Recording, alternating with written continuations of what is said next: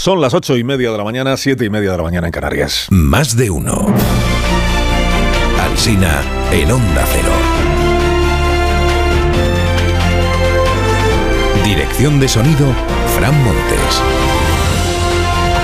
Producción, María Jesús Moreno, Marisol Parada y Alicia Eras.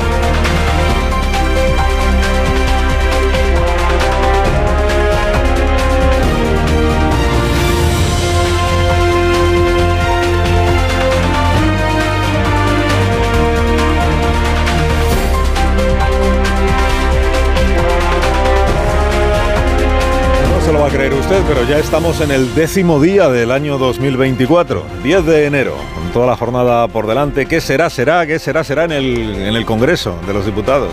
En el Senado, que es donde se celebra hoy la sesión del Congreso. A media hora estamos de que comience el pleno parlamentario de los tres decretos.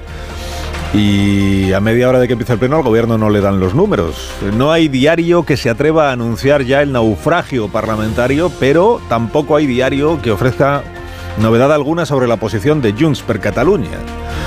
Que hasta este momento eh, la posición es el no gigante, aquel que anunciaron hace cinco días a los tres decretos del gobierno. Quizá la expresión más repetida hoy en las crónicas de la prensa sea esto de negociación agónica.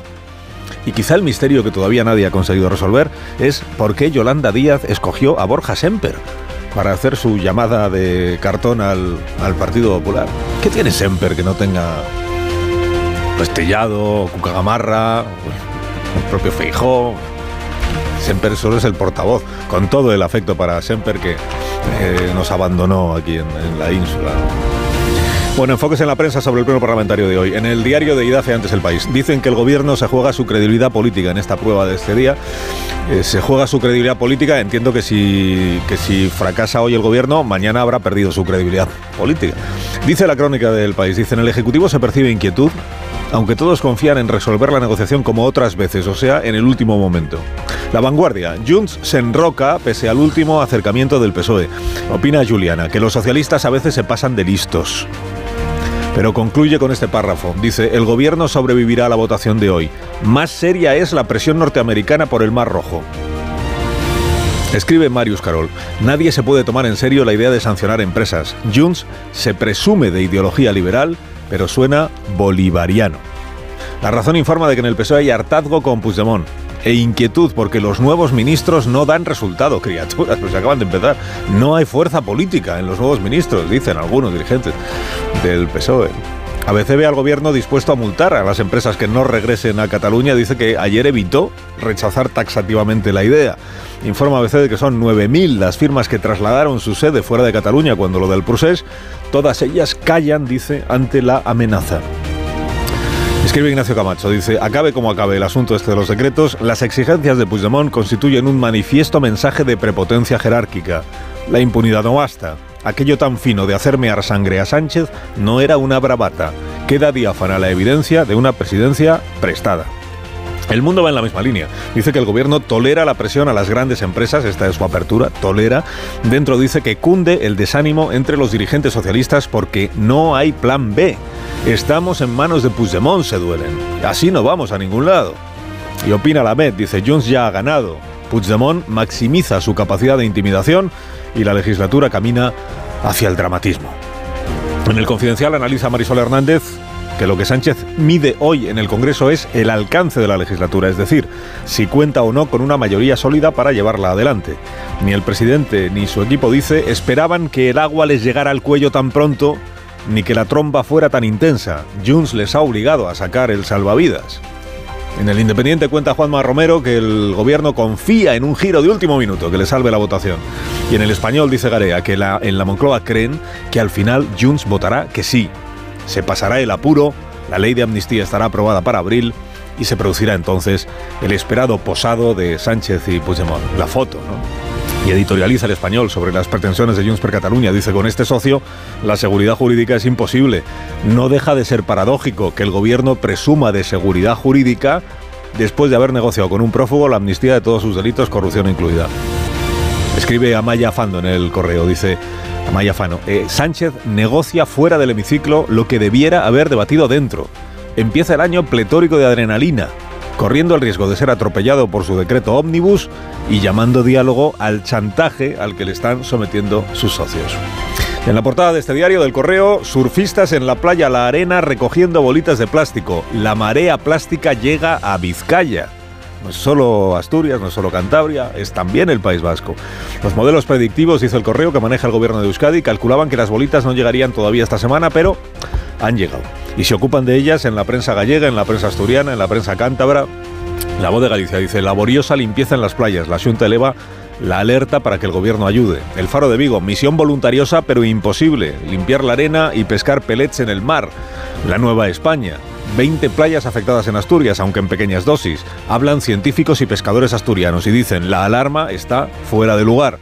El diario Montañés en Cantabria dice, los expertos responsabilizan a la corriente de Navidad. El flujo choca con la costa gallega y sale disparado de manera superficial a lo largo del Cantábrico. En el diario vasco la portada de hoy es chillida. Eduardo Hijo dibuja a Eduardo Padre en el centenario del nacimiento del segundo. Y declara el hijo, dice, mi padre era mi héroe y mi madre era una diosa. La madre era Pilar Belzunce. El matrimonio tuvo ocho hijos y Eduardo, dibujante, es el menor de esos ocho hijos. Y ha dibujado la portada del diario vasco de hoy. En Francia, Macron ha nombrado primer ministro a un mini Macron. Responde al nombre de Gabriel Attal, tiene 34 años y él mismo ha analizado su elección como un gesto de audacia de quien le viene patrocinando políticamente. Niño prodigio, lo llama hoy la prensa. Bueno, 34 años, niño, niño tampoco, eh, pero niño prodigio. Los diarios sugieren que Macron ha escogido no solo primer ministro, sino Delfín para que herede la candidatura a la jefatura del Estado dentro de tres años.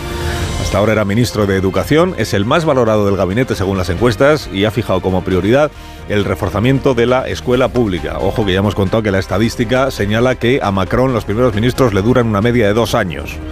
O sea que no llegaría a las elecciones presidenciales como primer ministro. Más novedades. El DIU masculino avanza.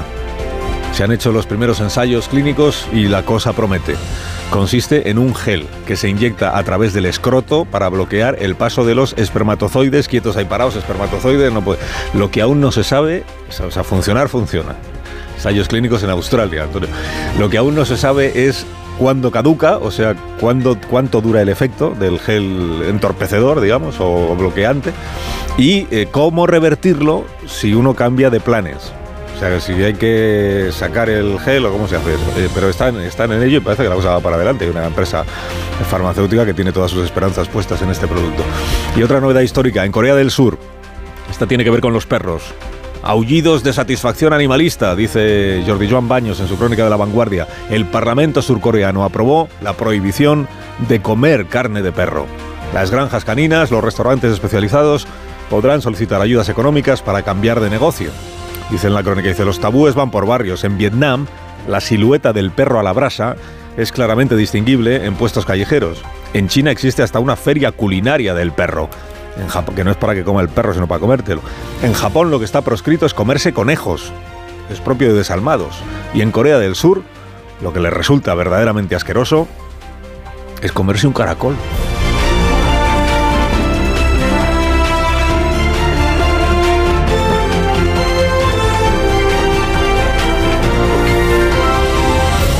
Carlos Alsina en Onda Cero, somos más de uno.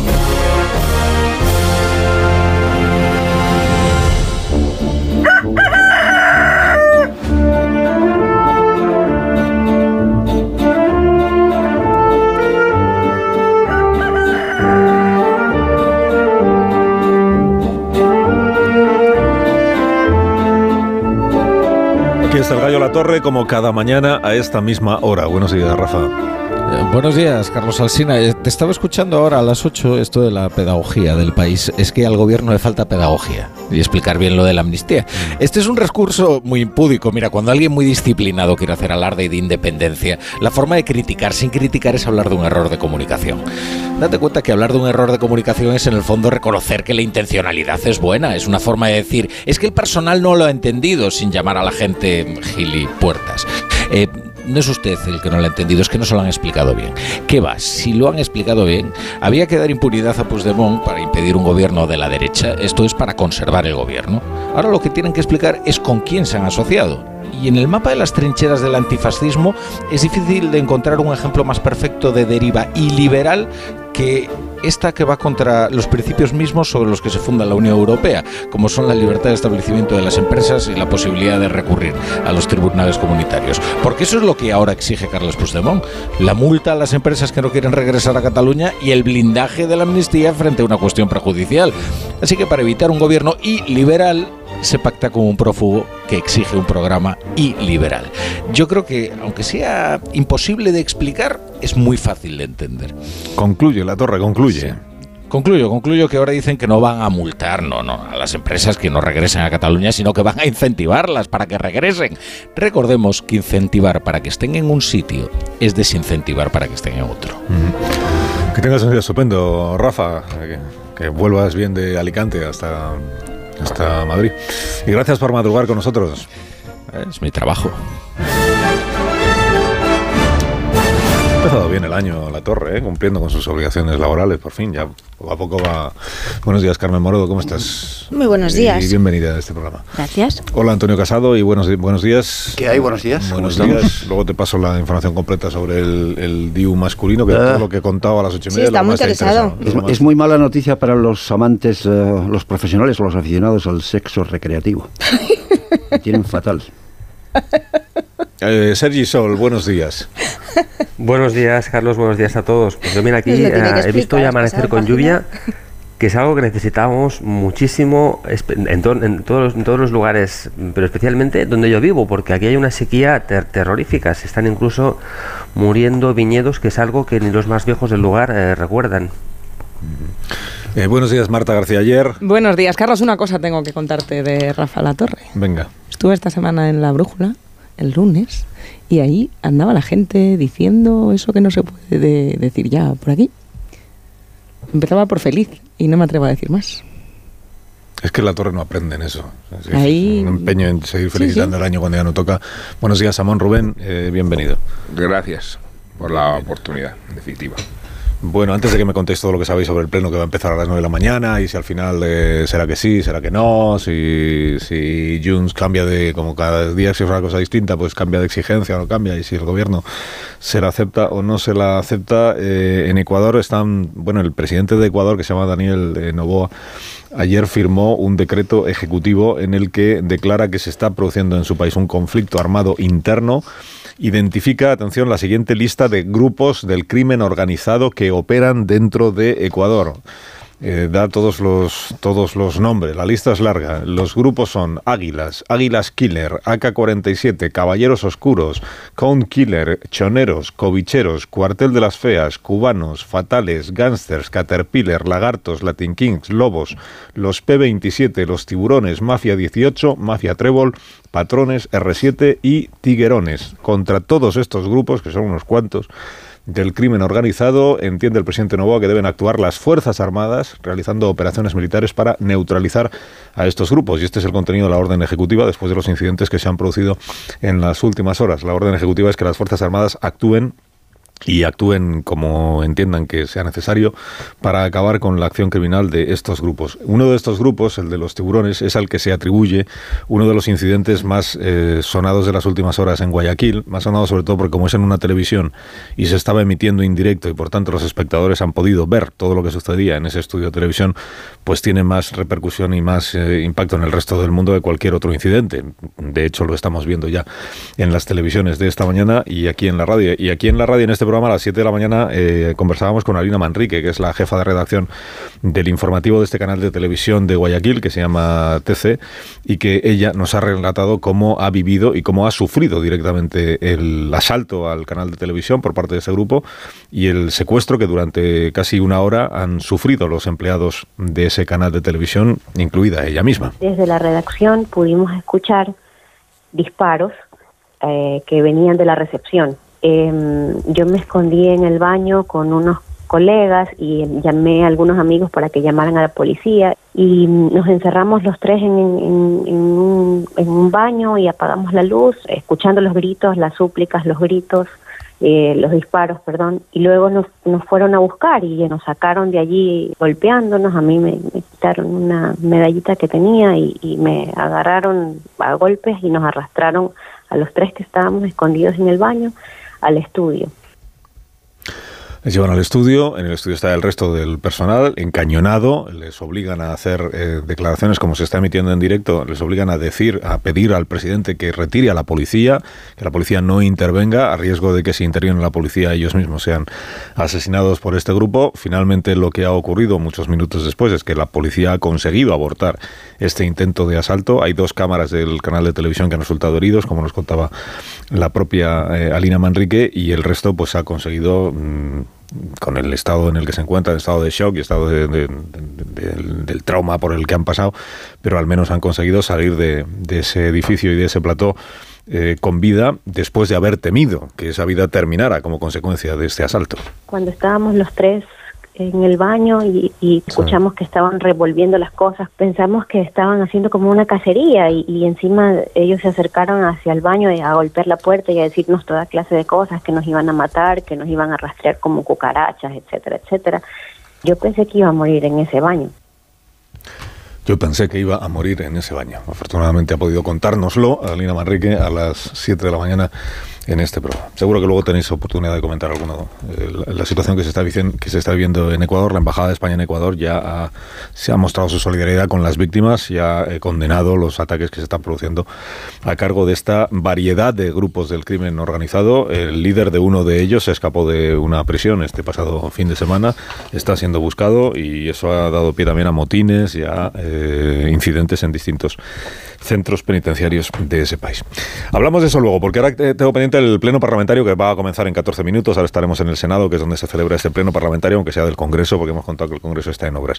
Pero una de las dudas de la jornada es si finalmente los cinco diputados de Podemos, que sabéis que se emanciparon del grupo de Sumar, si van a llevar hasta el final su rechazo a uno de los tres decretos o algunas de las medidas que incluyen uno de los tres decretos que es el que impulsa, digamos, o presentó en su día el Ministerio de Trabajo. Ahí los diputados de Podemos lo que están sosteniendo es que ese decreto incluye recortes y que por eh, recortes que sufrirían personas más vulnerables y que ellos no pueden dar su visto bueno a, esa a una política de esas características.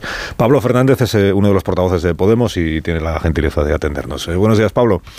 ¿Qué tal? Muy buenos días. Buenos días. Ayer escuchaba a Johnny Belarra que decía es que el gobierno ni nos ha llamado para ver qué vamos a votar o para... ¿Se ha, producido ya alguna llamada, algún contacto por parte de alguien del gobierno con los diputados de, con vosotros, los diputados de Podemos o no?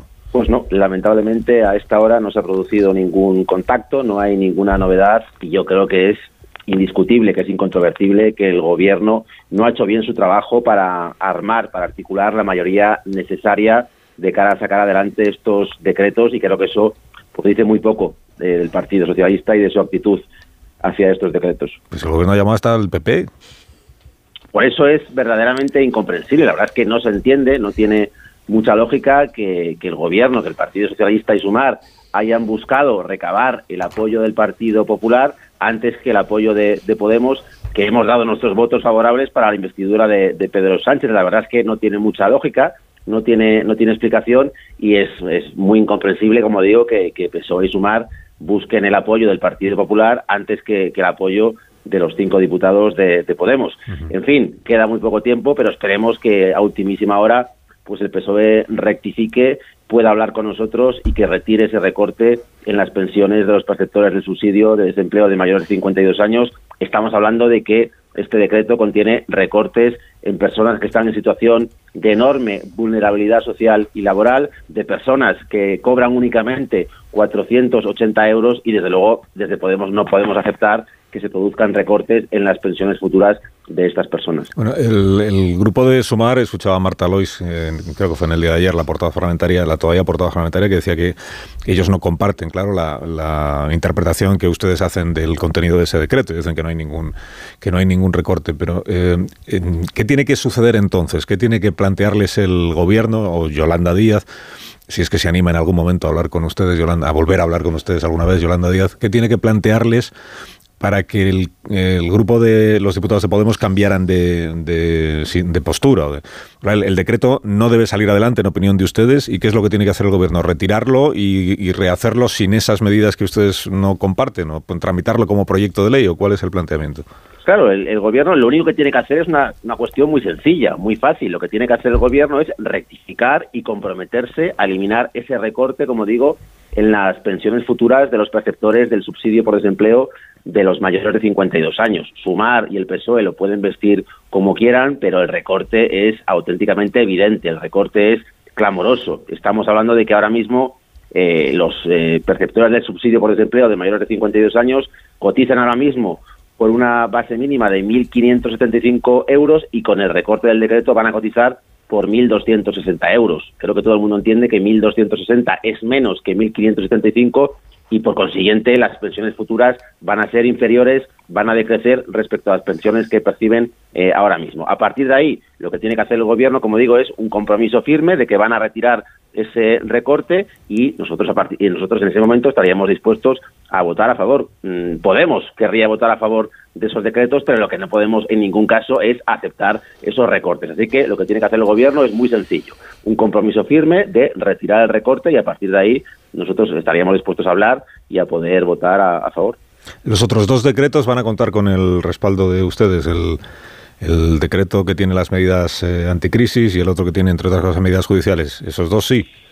Sí, en esos, en esos dos eh, creemos que el decreto anticrisis es cierto que contiene buenas medidas, de hecho son medidas que introdujo Podemos la pasada legislatura en el gobierno de, de coalición de la pasada legislatura, PSOE y Unidas Podemos, pero también creemos que ese, que ese decreto tiene agujeros importantes en materia de vivienda. Nosotros lo que estamos reclamando, lo que estamos pidiendo es que se congelen los alquileres y que se ponga un tope de como mucho el 2% en la subida de los, de los alquileres, tanto en la renovación de contratos como en los nuevos contratos de alquiler. Creemos que el problema de la vivienda es uno de los principales que tienen los españoles y las españolas y nosotros reivindicamos y pedimos, como digo, esa, esa congelación de, los alquileres. Esto es una cuestión de voluntad política. Lo que creo es que el Partido Socialista tiene que cambiar su actitud. El Partido Socialista tiene que abrirse a negociar, tiene que abrirse a interlocutar con sus posibles socios en las votaciones. Lo que no puede hacer el PSOE es imponer eh, una cuestión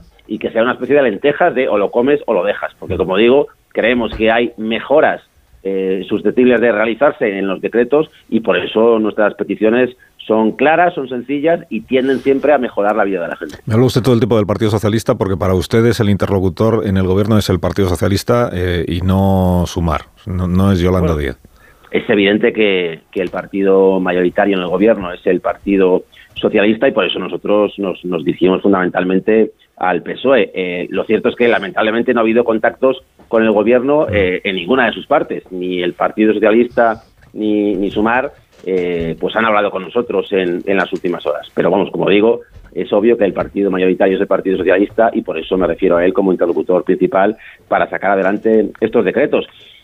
Esto es una cuestión que no es, no se acota, no se circunscribe únicamente a estos decretos. Yo creo que para lo que queda de, legislatura, que evidentemente estamos arrancándola, eh, pues el, gobierno tiene que entender que tiene que llegar a acuerdos, que tiene que negociar con el resto de actores políticos y que tiene que conseguir armar mayorías suficientes para que se aprueben eh, las normas que presenta, teniendo en cuenta la aritmética parlamentaria. Yo creo que el ordeno y mando era propio de la época bipartidista en la que había mayorías absolutas, pero que ahora con, la, con el equilibrio de, mayorías que hay en el Congreso, bueno, pues es que es evidente que el PSOE y Sumar tienen que negociar, tienen que interlocutar, tienen que hablar y tienen que abrirse a aceptar las propuestas que hacen los otros partidos políticos. En el caso de Podemos, propuestas que son sensatas, razonables y, como digo, mejoran sustancialmente la vida de la gente. Lo que no se entiende es que el PSOE y Sumar prefieran hablar con el Partido Popular a interlocutar con Podemos.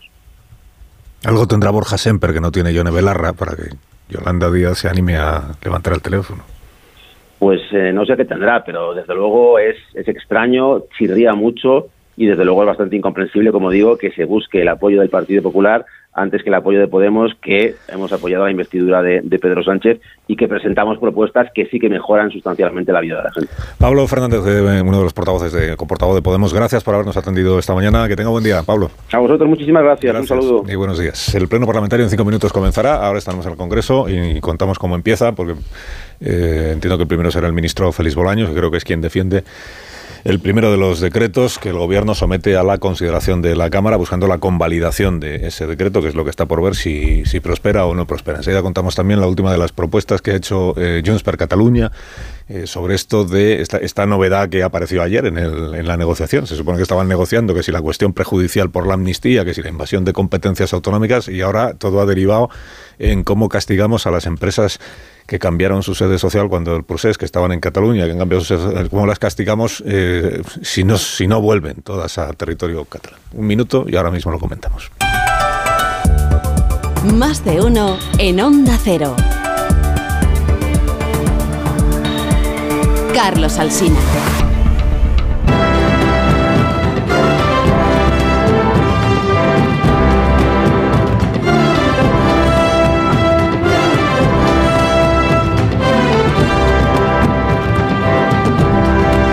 mañana, 8 de la mañana en las Islas Canarias, a punto de comenzar ya el pleno parlamentario este de los decretos y las enmiendas a la totalidad de la ley de amnistía, que todo eso va en esta sesión que es extraordinaria porque en enero el Congreso no suele tener eh, actividad eh, plenaria. Es extraordinaria porque si no sacan, si no convalida los decretos el gobierno hoy, decaen porque tienen un plazo, una fecha. Bueno, eh, novedad de esta mañana. Solo, en realidad solo hay, una, solo novedad conocida y es que el único socio con el que está negociando el Partido Socialista o el gobierno es Junts per Catalunya. todo lo demás, hemos escuchado ahora mismo al portavoz de Podemos, con Podemos no se está hablando. Con el Partido Popular no se ha vuelto a hablar, no ha vuelto a haber llamadas telefónicas. El PNV y Esquerra ya confirmaron que van a votar a favor y por tanto lo que queda es, es Junts per Cataluña. La propia Yolanda Díaz, a la entrada en el Senado, le han preguntado a los periodistas cómo está el asunto y ella se ha referido a la negociación que durante toda la noche, esto es muy de la crónica política de nuestro tiempo, esto de, no duermen, se dejan la piel, eh, no descansan, no se levantan de la mesa, en fin, toda la noche, fíjate, negociando la convalidación del decreto. Siempre hay margen para negociar, llevamos muchos días y toda la noche negociando. Siempre digo que cuando alguien quiere que un acuerdo salga adelante, es posible el acuerdo. Y por tanto, hasta antes de la votación hay margen. Pero estoy siendo clara, hay que demostrar si se está al servicio de la ciudadanía de nuestro país o se está defendiendo intereses partidistas. Eh, la posición del gobierno siempre es esta, claro. Si, si, usted me da la razón, entonces es que está con la ciudadanía como yo. Si usted me, no me da la razón, es que solo defiende intereses partidistas y va en contra de los ciudadanos, a pesar de que a usted también le han, le han votado. Bueno, hay una propuesta eh, de última hora, bueno, de última de anoche, como estuvo, han estado negociando toda la noche, una propuesta que tiene de Junts per Cataluña que tiene que ver con cómo reformar, porque lo que plantea Junts per Cataluña, digo, en esta última entrega de la negociación, que ya no tiene que ver con la cuestión prejudicial de la amnistía, ya no tiene que ver con la, la invasión de competencias, ahora es lo de la empresas. Y es lo que estás eh, pidiendo, exigiendo, y por Cataluña es que se reforme la ley de sociedades de capital, que el gobierno se comprometa a promover la reforma de la ley de sociedades de capital para esto de dónde tienes tu sede y te multo o te incentivo. Entonces tienen aquí una propuesta de nueva redacción de la ley de sociedades de capital que dice, es un poco la parte contratante de la primera parte, pero bueno, yo os la leo porque igual vosotros encontréis aquí claves. Dice, ¿cómo quedaría el artículo 9 de la ley? Las sociedades de capital cuyo principal establecimiento o explotación radique dentro del territorio español deberán tener su domicilio en España. Las sociedades de capital fijarán su domicilio dentro del territorio español en el lugar de la comunidad autónoma en que se halle el centro de su efectiva administración y dirección o en el que radique su principal establecimiento o explotación. En caso de discordancia entre domicilio registral y domicilio real, eh, los terceros podrán considerar como domicilio cualquiera de ellos sin perjuicio de que la discordancia pueda ser considerada contraria al orden público societario por el órgano, el órgano judicial competente. Nueva disposición adicional. Con el objetivo de garantizar el cumplimiento de lo establecido en el artículo 9, cualquier socio o accionista podrá instar la adecuación del domicilio registral al domicilio real el órgano de administración o la Junta General, según corresponda de acuerdo con lo previsto en el artículo 285, quedará obligado a dicha adecuación procediendo a modificar de inmediato el domicilio registral, excepto si se acredita de forma suficiente que ya concurren los requisitos establecidos en el artículo 9 de esta misma ley. Y ya termino, no preocupe. Cualquier socio o accionista podrá solicitar que el informe de gestión regulado en el artículo 262 incluya una comprobación expresa acerca del cumplimiento de aquellas obligaciones del artículo 9. ¿Creéis que esto sí es aceptable para el gobierno? Qué disparate. Es todo un disparate, porque fíjate, se podía... Es lo mismo de, ayer, es como ingeniería legislativa para hacer pasar por beneficios para todo esto de que si una empresa tiene, porque la tesis de Junts es, son empresas que en realidad siguen teniendo su actividad principal en Cataluña, pero que trasladaron su sede social, pero en realidad como que están haciendo trampas, ¿no? Estas leyes. Junts por Cataluña, que es un partido que presume mucho defender a la empresa catalana, como sabemos, salvo cuando la empresa ha trasladado su sede. Bueno, decías, Antonio, que tú has... No, decía que es, eh, que es, un disparate, pero mm, estaba pensando en si de verdad esta propuesta de última hora eh, puede formar parte del, de la dinámica negociadora para compensar el eventual no al famoso tema de las cuestiones prejudiciales. Que pudiera ser que, que se está negociando y se ha encontrado como último recurso esta forma de compensar lo otro. Eh, pero tan disparate es lo uno como, como lo otro. Es decir, se está haciendo esto, surge de repente esta, esta idea luminosa de, atentar contra la libertad de establecimiento de las empresas para compensar un posible eh, no es no al tema de las cuestiones prejudiciales si fuera así, tampoco lo entiendo, porque es que no nos sacaría, no, no nos sacaría del disparate en el que estamos, eh, en el que estamos metido, metidos. Mm, de una casualidad, y es que en los, en, los dos asuntos, tanto en las cuestiones prejudiciales que pudieran perjudicar la amnistía, el, retorno de, de Puigdemont, etcétera, como en esto de las, de las empresas, se está eh, atentando se está atentando al mm, lazo estructural que tiene España, el reino de España con Europa. Porque las dos cuestiones, en las dos cuestiones, eh, es Europa la que tiene la, última palabra. En las dos cuestiones, España es es un Estado que se atiene a lo que dice Europa, tanto en lo de las cuestiones perjudiciales, es decir, el Estado de Derecho, etcétera, como en la libertad de establecimiento de las empresas. Es todo un disparate. ¿Por qué se hace esto esta última hora? ¿Para compensar lo otro? Pues estaríamos en las mismas. Estamos escuchando ya de fondo a Francina Armengol, que es la presidenta del Congreso de los Diputados, que hoy en la sede prestada del, del Senado pues está agradeciendo celebrar estos plenos eh, en el día de hoy aquí en el Senado. Les pido disculpas si habrá alguna incomodidad o no, pero les puedo asegurar que todo el mundo ha trabajado intensamente y por eso lo quiero agradecer eh, para hacer posible que podamos eh, tener eh, la, sesión de este pleno aquí en el Senado. También quería desearles un feliz 2024 y espero que hayan descansado y que hayan podido coger fuerzas para este 2024 intenso que nos espera.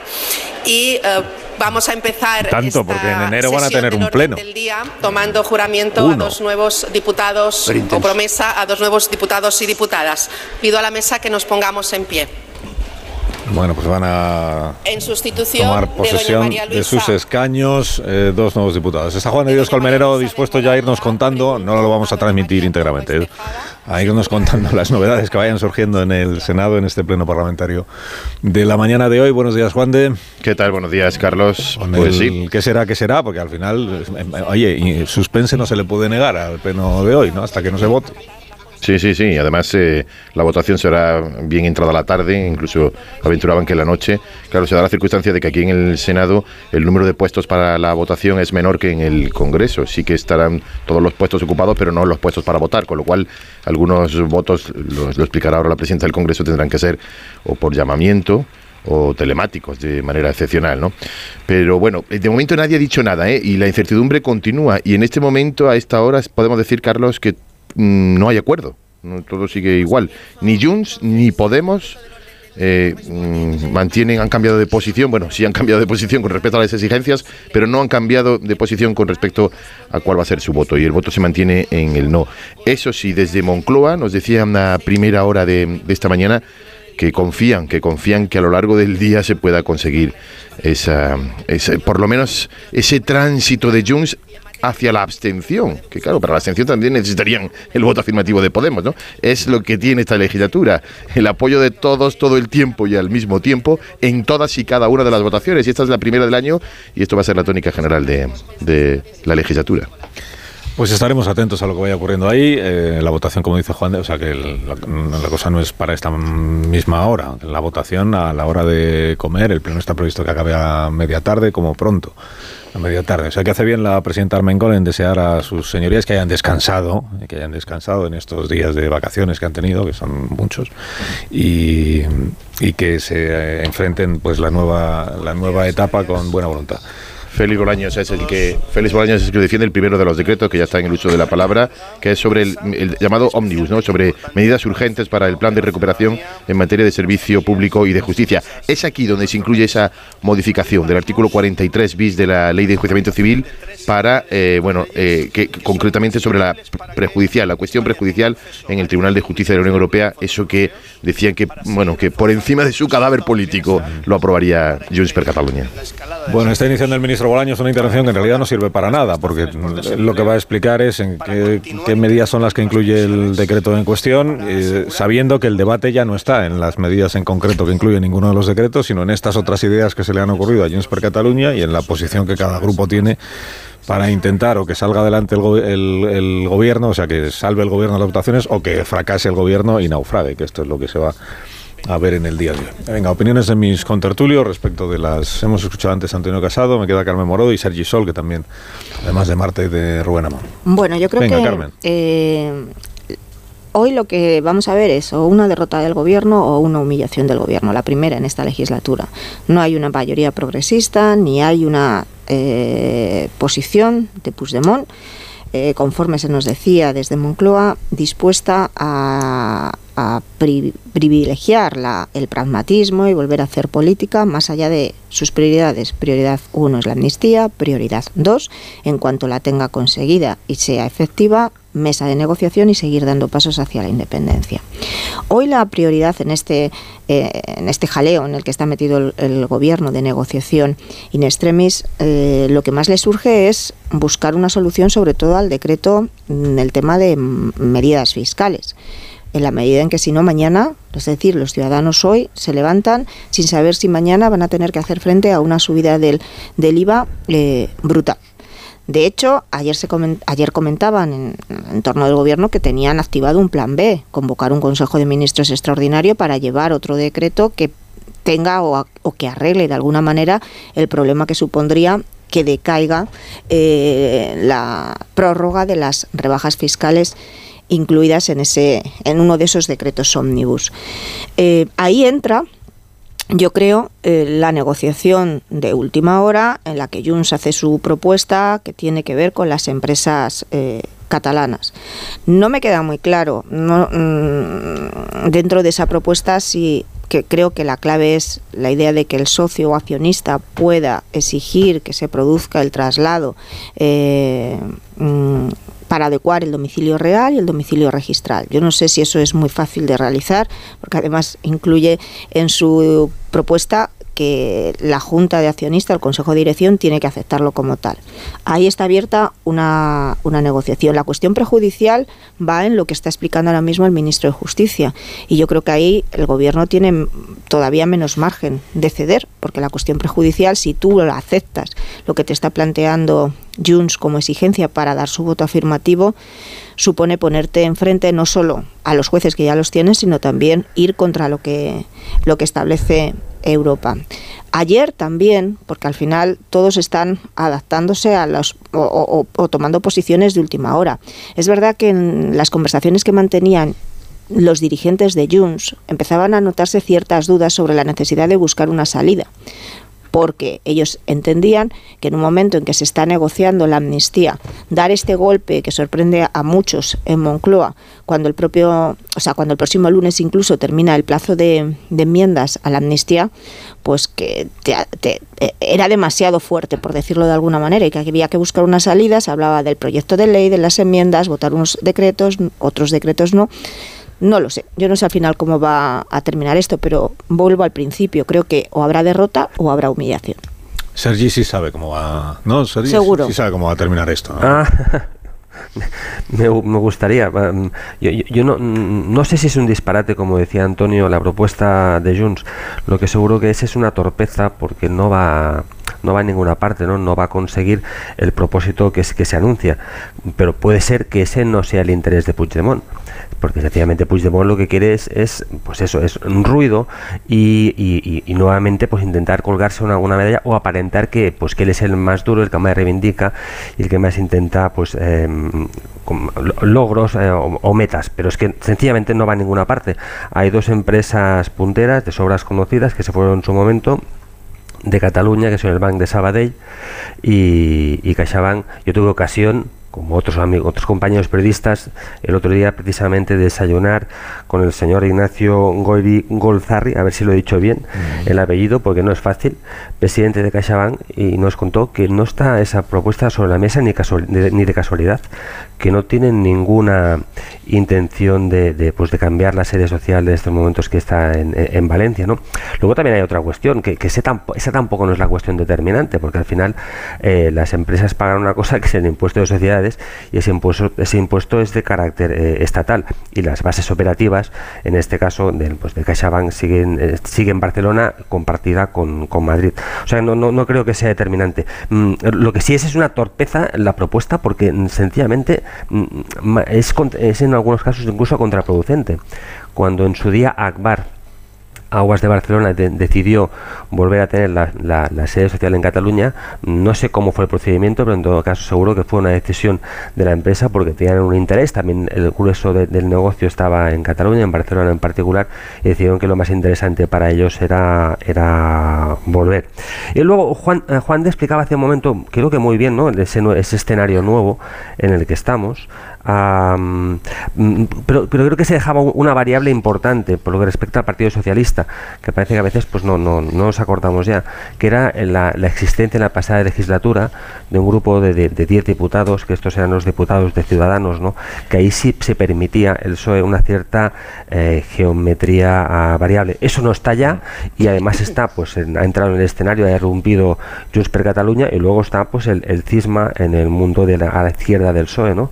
con estos diputados de, Podemos que también pues ahora han decidido que tienen que van por libre no no, no, no, sé qué va a ocurrir hoy. Parecería que, que, que, que debería reconducirse. Es cierto que, a Puigdemont le gusta vivir en, le gusta se siente cómodo en el filo de la navaja. A veces también Pedro Sánchez parece estar ahí no ocurre que si tantas veces va al canto a la fuente al final se, se, rompe se rompe y, ese es un escenario que creo no, deben, no debería interesar al Partido Socialista ni tampoco en el fondo a, Junts por eso creo que, que, se va, podría acabarse reconduciendo. Podría, igual, no.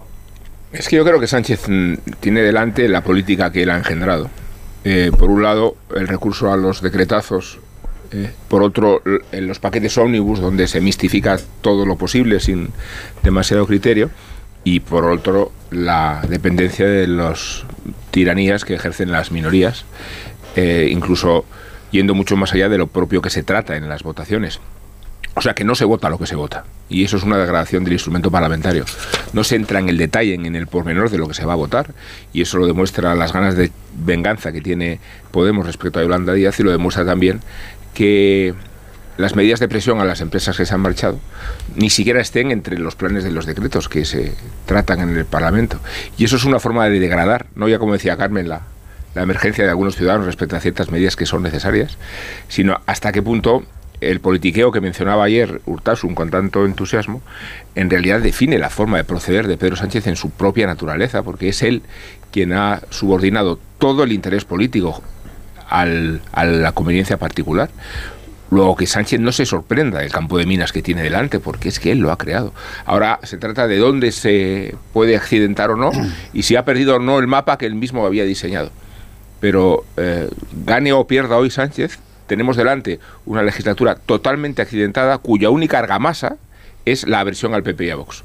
Y a partir de esa argamasa, construir cuatro años, no sé si va a ser fácil, eh, pero desde luego es el, único arma de cohesión de que dispone Sánchez. Sí, apoye hoy Junts o no los decretos leyes, eh, eso no va a significar nada con respecto al resto de la legislatura, más que Junts va a poder hacer lo que quiera en cualquier momento y cambiar, ir cambiando de opinión según le convenga. O sea, si dice que no, no marca ninguna tendencia y si dice que sí, tampoco, porque ese es su poder, ser imprevisible y no tener que responder a ninguna otra coherencia que eso a lo que el independentismo llama coherencia. Tienen su objetivo la amnistía y el resto le da igual. Creo que ese es su poder y, la capacidad de presión que tiene. De hecho, a Junts Felka tampoco le había preocupado especialmente el tema del regreso de las empresas que se fueron, fueron más de 7.000 en 2017 y el mensaje que siempre ha lanzado el independentismo era que los empresarios buenos se quedaron y los malos y los traidores se fueron. Firmaron en noviembre en Bruselas aquel acuerdo, algo se mencionaba del regreso de las empresas, pero el PSOE decía una cosa y Junts decía otra. Y, una cosa es que las empresas eh, mm, quieran volver y otra que puedan o deban. Eh, lo mencionaba Sergi, Sabadell y CaixaBank son los dos bancos, son los ejemplos más claros del riesgo de fuga de depósitos que en 2017 vivieron. Y la estabilidad para los bancos es lo crucial, no se arriesgarían a ningún tipo de efecto si la coyuntura cambiara y la inestabilidad volviera a, a poner los pelos de punta como en aquel momento. Y es curioso porque de las empresas leales, digamos, o las que no se acusaron de traidoras, de las ocho que había en el IBEX en 2017, de las ocho catalanas que había en el IBEX, eh, creo que son eh, cinco las que quedan fuera de Cataluña, además de los dos bancos, Naturgy Colonial y Celnex, porque Almiral estaba pero salió, y la que se quedó, que sí que se consideraba leal, era Grifols. De todas maneras, yo sí. ahí sigue, de hecho. Ahí sigue, ahí sigue. No está en su mejor momento, como apuesta por el futuro. Digamos, esa idea de dejar atrás el IBEX, el traidor, y apostar por el nuevo IBEX, pues bueno, no, no ha ido todo lo bien que quería el Pero bueno, eh, eh, a mí me parece que lo que marca esto es que Puigdemont es el que decide y dirige las decisiones que se toman en el Consejo de Ministros en todo momento. No solo en lo que tiene que ver en la amnistía, sino que todo está condicionado a lo suyo, la suyo que es la amnistía y luego seguir dando pasos en la mesa de negociación hacia la independencia. Me pareció muy significativo ayer el cruce de mensajes entre Esquerra y Junts. El portavoz del Gobierno, que en esto ha, acogido una posición totalmente distinta, la portavoz eh, señaló que defendió el apoyo a estos decretos y que había que estar en las medidas que interesan a, los ciudadanos y que son de servicio para los ciudadanos. Hubo una respuesta inmediata de Puigdemont en un tuit donde lo que eh, aludía a que ni zanahorias ni aceptar presiones de nadie, refiriéndose también a, a los de Esquerra. Y de ahí yo llego a la conclusión de que en una etapa que ya en Cataluña también es preelectoral claramente, eh, la posición de Puigdemont es condicionar esa campaña y llevar esa campaña pese a lo que también se nos estaba diciendo desde Moncloa y desde Madrid en el momento en el que se conformaba esta nueva mayoría de investidura, al tema de la independencia, al tema de la amnistía, que ahí es donde se va a sostener un gran pulso y veremos hasta, hasta qué punto Esquerra entra o no, o no entra, pero que Puigdemont es el camino elegido. Es posiblemente, yo no lo sé, porque no vivo en Cataluña, quien vive en Cataluña y te hablas con ellos, te dicen que eso en la sociedad no, no se entiende, que hay cansancio y que hay cierto hastío, que a lo mejor eso lo termina pagando, pues yo tengo la percepción de que Puigdemont está en esa línea. En cuanto a las cesiones, yo también, eh, dentro del Partido Socialista, dentro de lo que son todos sus, ese núcleo más de confianza del presidente, eh, ellos consideran que, él es un fenómeno, que es un artista, que sobrevive y nos, a todo, y también hemos llegado nosotros a interiorizar. Hasta el mejor artista se acaba cayendo del columpio. Es que es así, porque cuando entras en una legislatura donde ya no tienes esa capacidad de geometría variable, donde por supuesto la opción del PP es eh, inviable, ni hoy, ni mañana, ni pasado mañana. El PP no puede sostener al gobierno en una determinada votación para que al mismo tiempo, en paralelo, Pedro Sánchez, Santos Cerdán y sus ministros estén negociando fuera temas que afectan a la estructura vertebral de España. Es que es un, es un contexto excepcional. Entonces, ir acumulando cesiones en cada una de las decisiones que tengas que tomar, porque eso es inevitable. Si hoy sale cualquiera de estos decretos es porque Pedro Sánchez ha aceptado las condiciones que le ha fijado Junts. Yo, creo que eso es una, eso es una certeza. Pero vamos a ver, a, mí me parece que lo más importante de hoy, que estamos todos pendientes, a ver qué pasa, le va a dar una patada al tablero el señor Puigdemont. A mí me cuesta creerme, eh, creer eso. Mm, no sé lo que hará, pero, pero no se ha encontrado en una situación eh, em, capaz de condicionar la, situación política, el programa político, mejor que la que, la que tiene ahora el señor Puigdemont. Por eso me, me cuesta, no sé cuál va a ser el recurso de última hora, cuál va a ser el quiebro de última hora, pero me cuesta creer que le va a dar una patada al tablero. Pero hay una cosa que sí ya eh, yo creo que ya, mm, Carmen, se puede eh, dar por hecha, y es que ese estado de gracia de Sánchez del que hablabas, esa capacidad de resistencia, yo creo que eso lo ha perdido ya. El espectáculo de hoy no es la primera vez, ¿no? Pero, ¿qué es lo que demuestra lo que está pasando hoy? Pues que tiene, se, se, está asentando sobre, sobre, sobre tres fracturas, sobre un, lo que yo llamo un pedestal balcanizado completamente, empezando por la suya, la, de los socialistas, lo que va de Paje a, a Sánchez. Eh, siguiendo por la de los eh, independentistas a la que tú te referías ahora, las dos alianzas estratégicas que hay, derecha-izquierda, de, PNV eh, con, Junts por un lado, Esquerra, Bildu, etcétera, es una verdadera guerra civil la que hay entre ellos, se está notando también en, en lo que está pasando estos días. Y luego ya la que, la, que faltaba, la, de sumar, la emancipación de, de Podemos.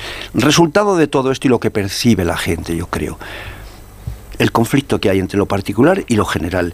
Es verdad que en, los decretos hay cosas que interesan a los ciudadanos.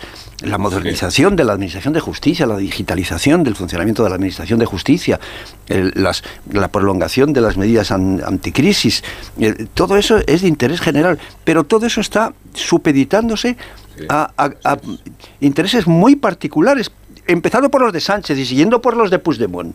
No digo que en los de Sánchez, en los, en los departamentos, en los decretos, lo acabo de decir, hay asuntos de interés general. Claro que los hay pero están cruzados los intereses particulares, enredados los de Puigdemont con los de con los de con los de Sánchez. Y todo eso es lo que está marcando la, política nacional. Pero insisto, yo creo que de eso ya se ha dado cuenta el ciudadano.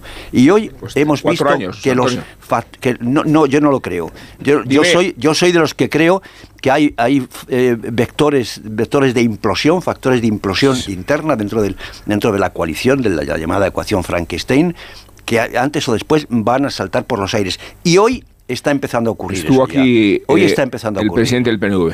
Y en todos los caminos de resistencia que se le pueda oponer a Sánchez, y el PNV es uno de los partidos con más razones, por el juego perverso de la política vasca y por el crecimiento de Bildu, eh, en todo el terreno de juego estaba todo menos la expectativa de una moción de censura.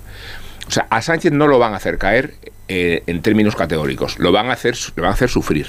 Y, y Puigdemont va a ser el chantajista y el prestamista fundamental porque siempre gana. Si lo hace caer hoy y si lo hace prosperar. Porque si lo hace prosperar, como decía Morodo, eh, quiere decir que ha conseguido introducir su enésima medida de chantaje. Y si lo hace caer, está demostrando que en los momentos capitales puede sufrir mucho.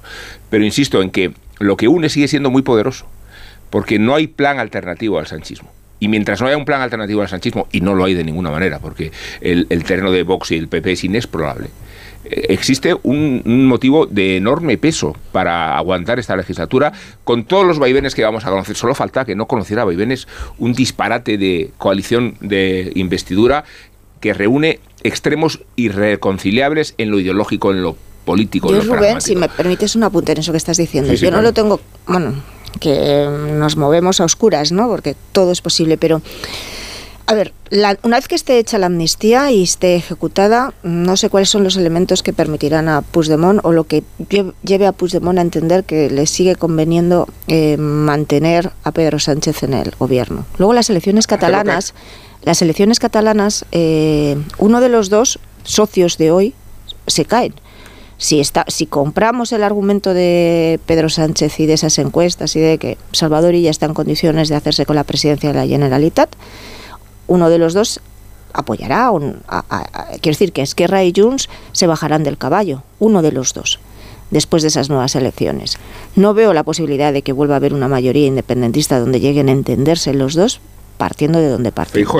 El que se salga, no, yo te estoy diciendo que creo que la que el sostén el sostén, sobre todo de Junts, y las razones para sostenerle está en la amnistía y en ver cómo salen las elecciones catalanas. El Partido Nacionalista Vasco, el Partido Nacionalista Vasco solo terminó. El Partido Nacionalista Vasco no entiendo, no, no, no, no tiene razón para decir en este momento que va a presentar una moción de censura. Y a saber qué pasa Yo lo que huelo, de las próximas elecciones. Lo que huelo, claro, es que es que después de esas elecciones vascas, en función de cómo quede el reparto con Bildu, el PNV, mm, no sé si mantendrá esta posición tan de al final acabo aceptando, eh, acabo pactando y acabo asumiendo o se saldrá. ¿El partido que hizo caer a, a, Rajoy va a traer a Feijóo en serio?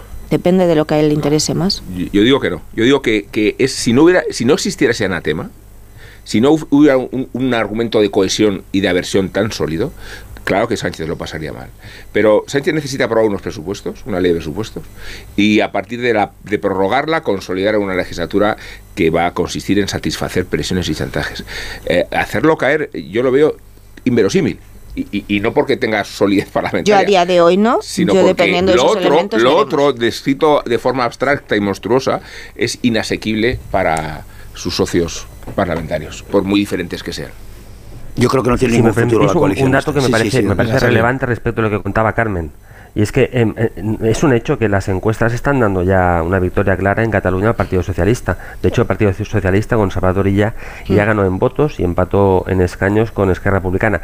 La novedad en esta ocasión, lo que apuntan las encuestas, y esa es la gran novedad, es que la suma de Junts per Cataluña más Esquerra Republicana más la CUP no da en estos momentos. No hay en ninguna encuesta en que esté dando. Es más, las encuestas internas en estos momentos, y yo sí que he podido tener, acceso a dos de las encuestas, a las del Partido Socialista en Cataluña y a las de Esquerra Republicana, están dando a, a Junts y a Esquerra por debajo de los 30 diputados y también están dando un bajón a la CUP por tanto, el escenario de mayoría independentista no, está. Si no está, es evidente que, ella tiene, tiene muchísimas posibilidades de alcanzar, de, alcanzar, eh, de alcanzar la presidencia de la Generalitat. Otra cosa es el futuro de Sánchez.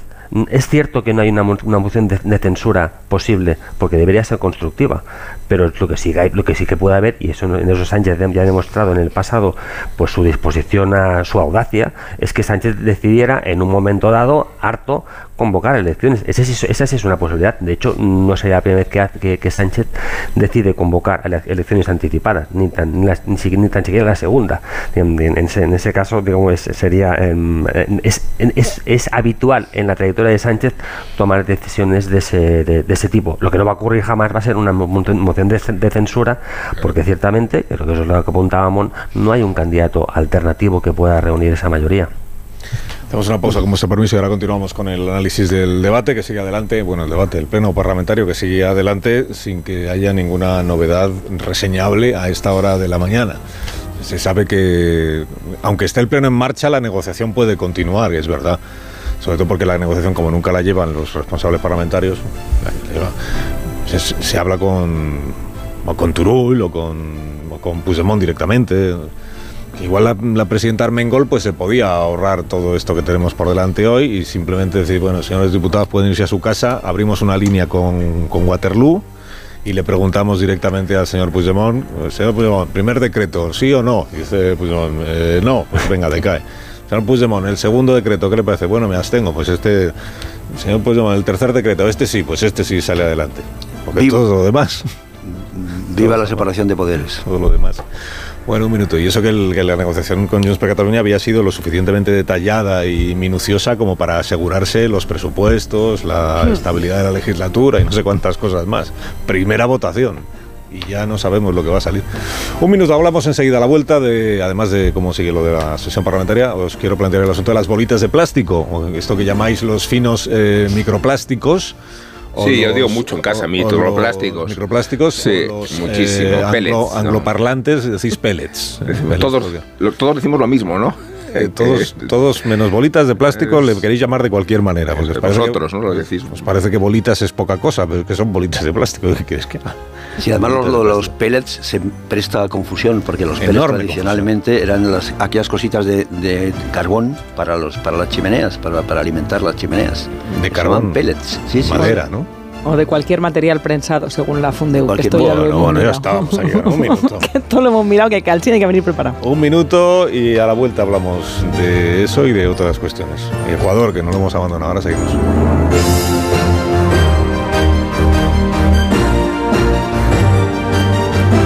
Más de uno. Onda Cero. Carlos Alsina.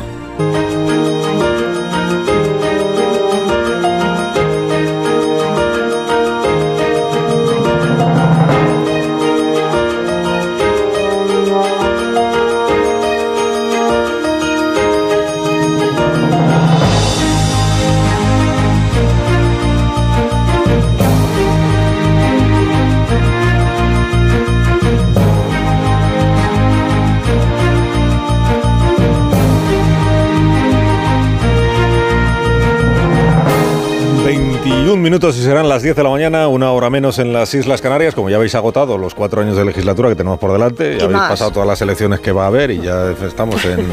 no sé dónde nos hemos ido, pero recuerdo que hay unas elecciones gallegas el día 18 de febrero. Esta es la primera meta volante del calendario electoral que tenemos en este año. Y que como elemento inesperado en esta campaña es que siempre pasan cosas que no se esperan y luego no se sabe eso cómo afecta a las urnas y a los resultados políticos.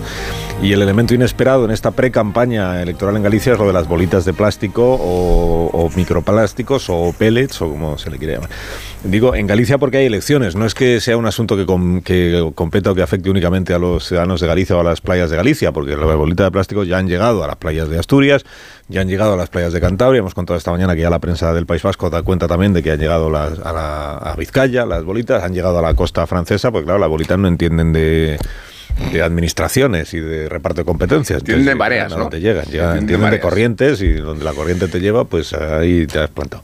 Pero bueno, desde el punto de vista político, que se sepa, no hay demasiado expectación política por el asunto en el País Vasco o en Cantabria o en Asturias, a diferencia de Galicia, donde sí hay un enorme revuelo a cuenta de las bolitas en cuestión y de la actuación de cada una de las administraciones. Ayer el presidente de la Junta, el señor Rueda, anunció que declara el nivel 2 de alerta, que es competencia de la Junta de Galicia, para que ya el Estado pueda aportar la ayuda que considere necesaria o que el gobierno autonómico le solicite, porque en el Ministerio de Medio Ambiente lo que están diciendo es nosotros estamos a lo que nos pidan los gobiernos autonómicos. Así como el gobierno de Asturias ya nos ha hecho saber dónde necesitan apoyo con personal para y ya tenemos la lista de playas en las que hoy empezaremos a trabajar con el gobierno autonómico, pues el gobierno gallego, eh, por un lado, está el presidente Rueda diciendo que nos compete a nosotros eh, vigilar el mar para intentar evitar que las bolitas lleguen a la costa. Por otro lado está el consejero de, del mar, del gobierno de Galicia, que dice que es que en el mar no se pueden recoger las bolitas y hay que esperar a que lleguen a tierra. Bueno, desde el gobierno de España están en atribuirle a la Junta de Galicia no solo retraso a la hora de tomar decisiones, sino una cierta confusión ¿eh? sobre cómo se debe gestionar una cuestión como esta.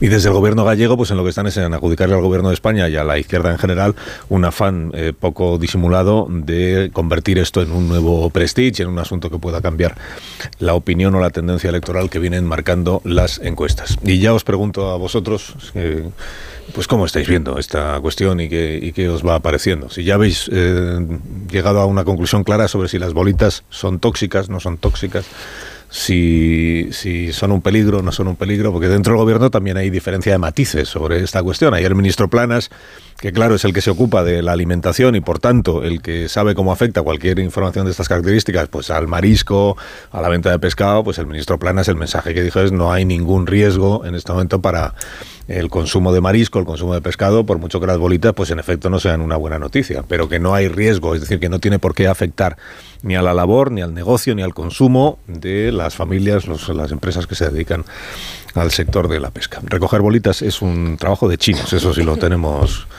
comprobado. Hablas de afectar, ¿no? Y la cuestión no es si el Partido Popular tiene razones para considerarse a salvo de la crisis porque se puede atribuir la principal responsabilidad al gobierno central, como se hizo en el Prestige. ¿no? Pero la cuestión no es esa, la cuestión es si le está afectando o no le está afectando. Y yo creo que la crisis le está afectando. Le está afectando tanto que ha tenido que revisar su estrategia de planificación de emergencia que había y que se está dando cuenta de que eh, la narrativa o relato, perdón por las dos expresiones, que utiliza mediáticamente la izquierda, está consiguiendo llegar mucho más lejos de donde debería alcanzar la crisis, que compete a otras autonomías como la asturiana y que rebasa, por supuesto, creo, la responsabilidad objetiva del Partido Popular. Pero el hecho es que el debate mediático está en un punto más delicado del PP de cuanto fijó eh, señalaba ayer en la entrevista. Yo no estoy tan seguro, ¿eh? no estoy tan seguro porque la opinión pública no es, idiota, los españoles no son idiotas y además hay antecedentes. ¿no? Me refiero al hecho de que el ciudadano se da cuenta de que lo importante en las élites políticas es buscar un culpable, no es, no es colaborar, no es echar una mano para arreglar el, para arreglar el problema. ¿Quién está en su sitio y quién está de verdad haciendo algo por arreglar el problema? Los, las dos únicas, eh, los dos únicos eh, estamentos que, por llamarle de alguna manera, eh, que de verdad han hecho algo son el fiscal y los voluntarios. O sea, el fiscal, que ha hecho lo que tenía que hacer, que es eh, abrir unas diligencias por, por un posible delito ecológico, está en su sitio, ha hecho lo que tenía que hacer. Y luego los voluntarios, que al margen de los conflictos que hay de competencias entre el Estado o las comunidades autónomas, han ido a echar el callo. Es que lo vemos por televisión, eh, con, con herramientas de la, de la cocina, de, con coladores, con, coladores, con de, cualquier manera para, para, acabar con eso, pero son, son voluntarios. Y yo creo que de eso se da cuenta la gente, de, que así como lo que hablábamos antes del Congreso es, es un problema de qué hay de lo mío, pues aquí es quién es el culpable nos hemos dado cuenta de que tanto la,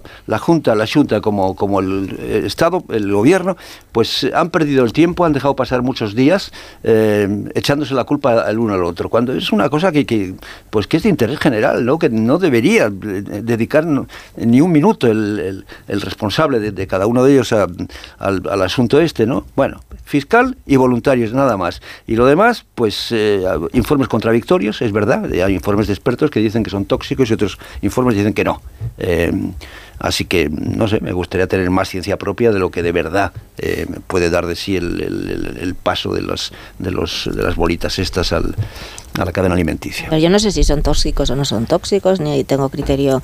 pero es que ellos tampoco esto lo saben. pero bueno, con independencia de eso, yo a mí me parece que evidentemente esto no es el prestige y que no estaríamos, no, no estaríamos hablando tanto ni se le estaría dando tanta importancia a este tema o se estaría abordando de otra manera distinta si no existiese una campaña en, eh, en Galicia dentro de unas semanas. De hecho, hasta que eh, no se convocan formalmente las elecciones, esas bolitas estaban llegando y tampoco había la reacción ni en la Junta, pero tampoco la reacción del, del, Gobierno. Podemos partir de si han faltado reflejos en, en, la Junta. Yo entiendo que si la situación y las circunstancias cambian y ahora se te, da te llega la información de que vienen unas corrientes que van a traer más eh, bolitas a la playa y tú ya no tienes los medios necesarios, actives, que, que tengas que ir activando el nivel de emergencia en función de la información que manejas en ese mismo momento. Ahora, también me parece impresentable que desde el, desde el gobierno, porque esto me recuerda mucho a Doñana. Por ejemplo, el ministro Puente.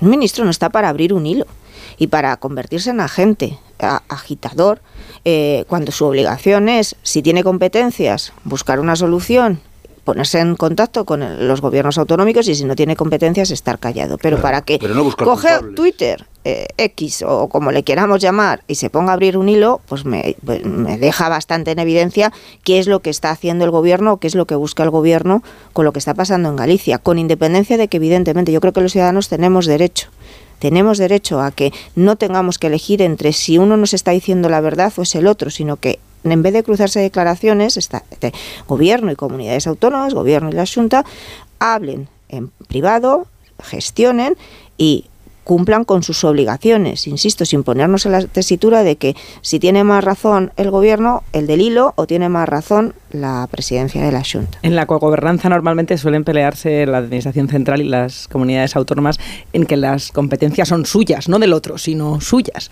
Cuando llega una crisis medioambiental, las competencias son del otro, no propias. No es, no, no, es que esto tenías que haber sido tú, no, tenía que haber sido del mar, son del mar. Evidentemente hay muchas diferencias con el Prestige, entre otras que, que estas bolitas hasta que no llegan a la costa no se detectan. No es como tener varado un petrolero, que sí es competencia directa y que, y que hay que ver cómo se reacciona o se deja de reaccionar eh, en el gobierno central que tenga las competencias de, de, lo que pasa en el mar. Pero claro, aquí puede salir el tiro por la culata a la Asunta al haberle intentado quitar importancia y decir que esto no es tóxico cuando todavía están las investigaciones en una cuestión preliminar y como dice Antonio, hay expertos que dedican su vida entera a analizar microplásticos que no tienen claro si esto puede ser tóxico o no todavía, o como de, bueno no es desde luego, pero como de malo puede ser que esté el mar lleno de estas bolitas, que por lo visto es más habitual de lo que sabemos. Puede salirle mal a la Junta haberle intentado eh, quitar importancia a todo esto y no haber reaccionado antes, en vez de haber sido voluntarios los que iban con el colador para filtrar la arena, haber mm, desplegado los dispositivos que tuviera que hacer en las costas. Pero puede salirle mal también al gobierno sobredimensionar esta, esta cuestión por razones electorales, porque también están llegando a Asturias, también están llegando al País Vasco. Se le puede ir de las manos y luego va a tener que salir, como decía Carlos, el ministro Planas, a decir, no, no, se preocupen ustedes, que se puede seguir comiendo eh, el pescado sin ningún problema, porque si es una crisis medioambiental, si esto es tóxico, esto no es solo un problema que vaya a tener la Asunta, esto problema lo tenemos todos. Eh, Sergi, ¿quieres decir algo sobre esta cuestión? Sí, bueno, no, ya, de, acuerdo. Está bien lo, que apuntaba Marta, ¿no? Bien, bien visto, ¿no? Cuando dice que, en estos momentos pues estamos en esa coyuntura de que ah, nadie quiere que, o nadie, nadie dice que esa sea su responsabilidad, ¿no? Que esa no es competencia, competencia suya.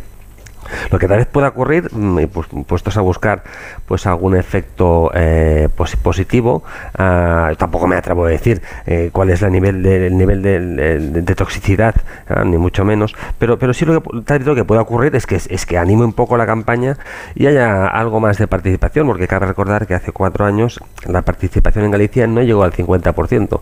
Así es que si esto anima el debate electoral y permite una mayor de afluencia de ciudadanos a las urnas, pues en ese sentido, pues mejor que mejor, ¿no?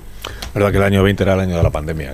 Las elecciones en Galicia y en el País Vasco de, ese año estuvieron cierto, cierto. Eh, muy marcadas. Es de verdad, poco mm, cierto. La pandemia pero fue las anteriores fueron, estas últimas no llegaron al 50%, pero en 2016 justo se llegó al 51%. Tampoco es que fuera una gran participación, creo que la diferencia fue de dos puntos y medio.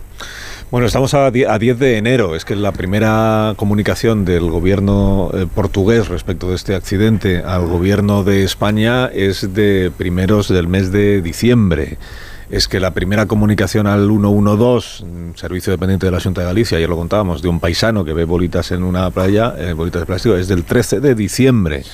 Digo, estamos a 10 de enero, claro, cualquier administración que hoy salga a reprocharle a otra que ha tardado mucho en darle importancia a todo este asunto, pues tendrá que empezar por mirarse al espejo, porque no recordamos ninguno que entre el 13 de diciembre y el 9 de enero hayamos escuchado a ningún ministro decir hay que ver lo que está pasando ahí con la bolita de plástico y que la Junta no...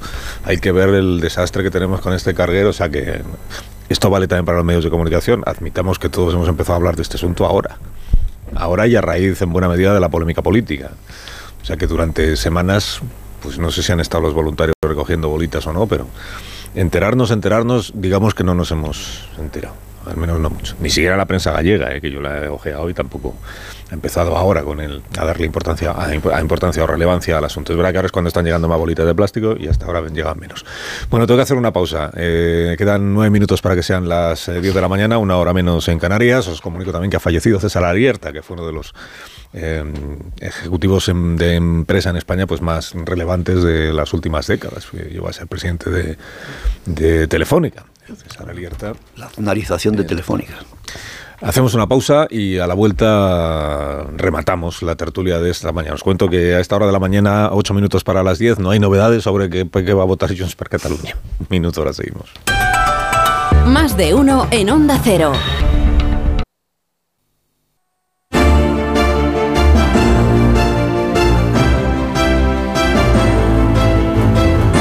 Indultas? ¿A quién indultas eh? o amnistías esta mañana? Bueno, en concreto a título póstumo a Franz Beckenbauer. Beckenbauer, no Beckenbauer. Y no es que alcanzara a verlo jugar mucho, Antonio Casado sí, pero sí lo suficiente para que lo mentáramos en el colegio cuando algún muchacho abusaba del balón. ¿Te crees Beckenbauer? Le decíamos. Lo mismo también decíamos de Cruyff o de Pelé, aunque la diferencia de Kaiser consistía en la impopular demarcación defensiva. Digo impopular porque todos queríamos jugar adelante. Y el pase largo, el pase largo. Eso es. El central del Bayern y la Alemania Federal jugaban en la retaguardia, pero fue el primero en aventurarse hacia adelante como un explorador en territorio hostil. Inventó él mismo la posición de líbero, o sea, el futbolista libre de marca y de obligaciones defensivas cuando su equipo tenía el balón y él lo proyectaba. Y Beckenbauer lo subía, he dicho Beckenbauer, lo subía con una suficiencia y una autoridad impresionantes, cuestión de carisma, de arrogancia y de valentía. Los riesgos que contraía le salieron a devolver por la clarividencia del juego y porque anotaba tantos goles como los evitaba en la gestión del marcador. Puede que estemos tramitando aquí un expediente nostálgico e idealizado, pero me otorgan la razón los balones de oro y los títulos que conquistó Beckenbauer, no ya alcanzando la Copa Mundial del 74 con esa camiseta blanca de manga larga, sino conquistando también como entrenador germano el campeonato de 1990. Tendría que retirarse el número 5, no solo del Bayern, de la Mannschaft y del extinto Cosmo, sino de cualquier otra camiseta, por mucho que Zidane y Bellingham y Busquets y Gentile le hayan concedido cierta dignidad al dorsal. Ponos Callahan para estas personas que se van yendo, Begoña. Porque ya está de rebaja. Hazte con tu diseño favorito de invierno al mejor precio, tengas el estilo que tengas. Callahan dispone del modelo perfecto para ti. Es el calzado Callahan que está diseñado para ofrecerte una experiencia única al caminar, una excelente comodidad y calidad con tecnología Callahan Adaptation se adapta al pie. Aprovecha las rebajas de Callahan a la venta en las mejores zapaterías y en callahan.es tecnología, diseño y confort al mejor precio. Adiós Morodo, adiós Casado, Adiós, adiós Sergi, adiós Marta, Adiós, adiós Rubén. Buenos días. Hasta mañana. Son las 10, 9.